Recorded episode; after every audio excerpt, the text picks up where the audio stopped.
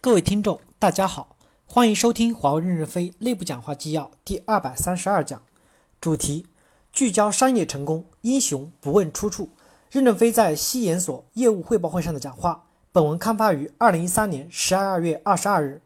导读：雷锋是一种精神，不是一种机制。正文部分，第一部分：放眼全球，广纳英才，英雄不问出处。我们正在向国际化靠拢。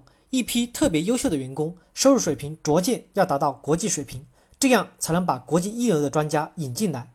为什么美国那么发达？美国这个国家有一个非常好的土壤。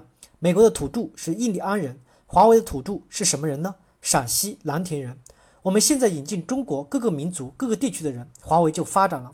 华为下一步还要引进世界各地的人，引进人就需要钱，没钱就不行。所以我们要聚焦商业成功。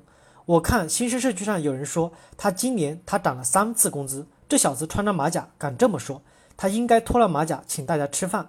因此，要使我们的薪酬合理化、国际化，唯有我们要赚到钱，合理的赚钱。我们有个心理状态不好，不要老是歧视海归。我认为人家在国外就受了气，回来再受我们土鳖的气。我们要团结一切可以团结的人。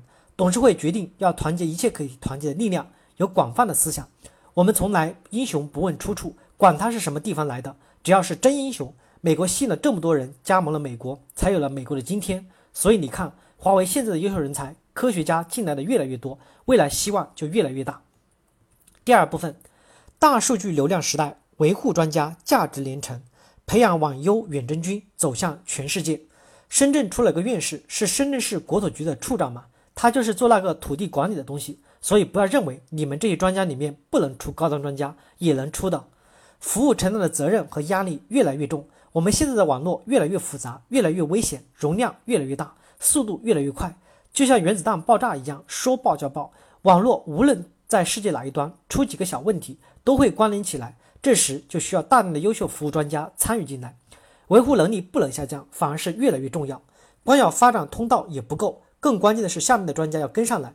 因为都要从有底层的经验开始，有了底层经验，就会有上层经验。维护专家的薪酬要合理化、国际化，要达到国际一流水平。养专家的钱从哪儿来呢？一定要让客户出钱，你不出钱，我哪能养得活？所以少将少将，你得有人买单才是少将呀。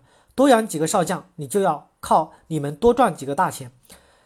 大数据大流量时代，故障的定位能力非常关键，维护越越来越重要。现在重装旅已把维护当成了主要内容，未来大数据流大数据流量出问题的几率越来越大。维护专家首先是要判断故障在哪儿，这就好比是二零一二年海浪涨起来了，你要知道我拿个戒指丢在哪儿，比喜马拉雅山还高的浪，水下还有几千米，波涛汹涌，要找到哪一个故障点在哪儿，我觉得维护专家不容易的，重要的是发现。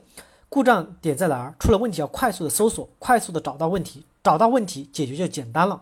解决问题不一定能真正体现专家的能力，找到故障点，发现故障点的价值能力更大。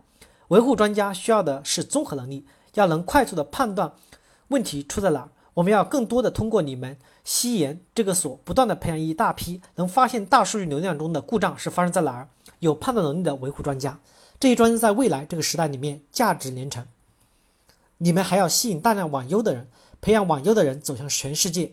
你们这个所要成为我们公司的网优培训中心，不是给中国区准备的。训练完以后是远军了，扛着步枪打上绑带要出国呢。我们要大规模的从你们这里派遣远征军走向全世界，也可以把全世界的种子拿回来轮训。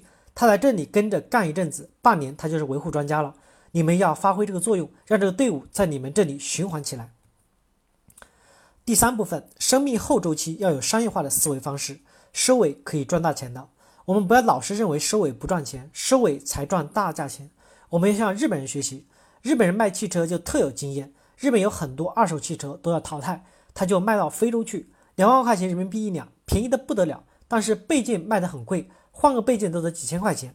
C N 四零八也没有竞争性了，客户也不会引入竞争对手。你们来做 C N 四零八的生命后周期管理。备件维护的优化也挺有挑战性，维护也要能能赚多赚钱，所以零部件贵一点，客户也能接受。因此，我们要学会一些方法。生命后周期时代是产品的生命后周期，不是商业的生命后周期，也不是我们生命的后周期。C N 四零八备件涨了，为什么工资不给你涨呢？我们为什么就不能够给你多分一点呢？雷锋是一种精神，不是一种机制。大家干了活不拿钱不长久的。有一部分维护专家愿意以技术为通道，也可循环去做一千 G 的路由器的生命后周期管理。产品没有投产就开始生命后周期的研究。我们的硬件还是要向德国、日本的家用电器学习，终身不维修。我们的备件经营不是老是老是认为这是低端。我们将来在生产后周期的管理，要把一些精力用在备件经营商业化的思维方式上。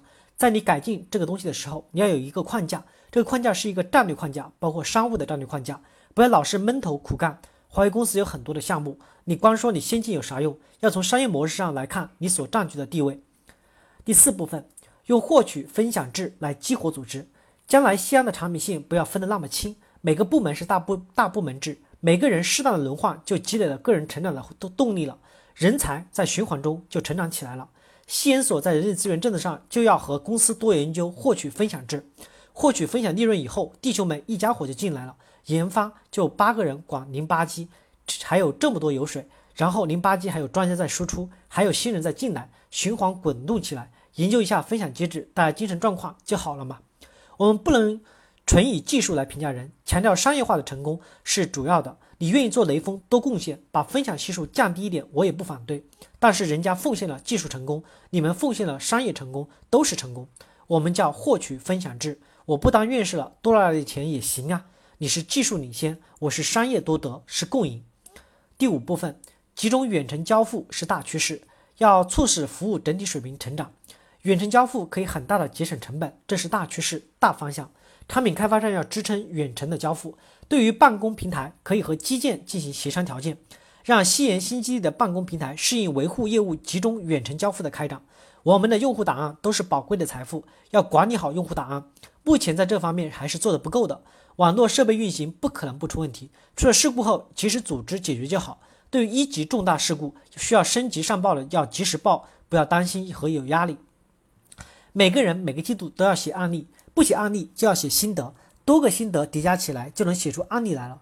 项目做完了不输出案例就等于浪费。当然，刚开始案例会越来越多，但是最终案例还是要越来越少。比如你写了个案例，我写了个案例，他也写了个案例。最后是去实践以后再综合化，把三个案例归纳成一个，这就是案例的二次加工。就像书，先是越读越厚，但最后是越读越薄。这样不仅案例应用便捷，服务的整体水平也随之成长了，人就进步更快了。你看我们的松山湖基地，首先房子一定要漂亮，而且专门引进了一条瑞士的火车，作为员工穿梭园区的使用。松山湖有三十多个食堂，让员工充分的享受。感谢大家的收听。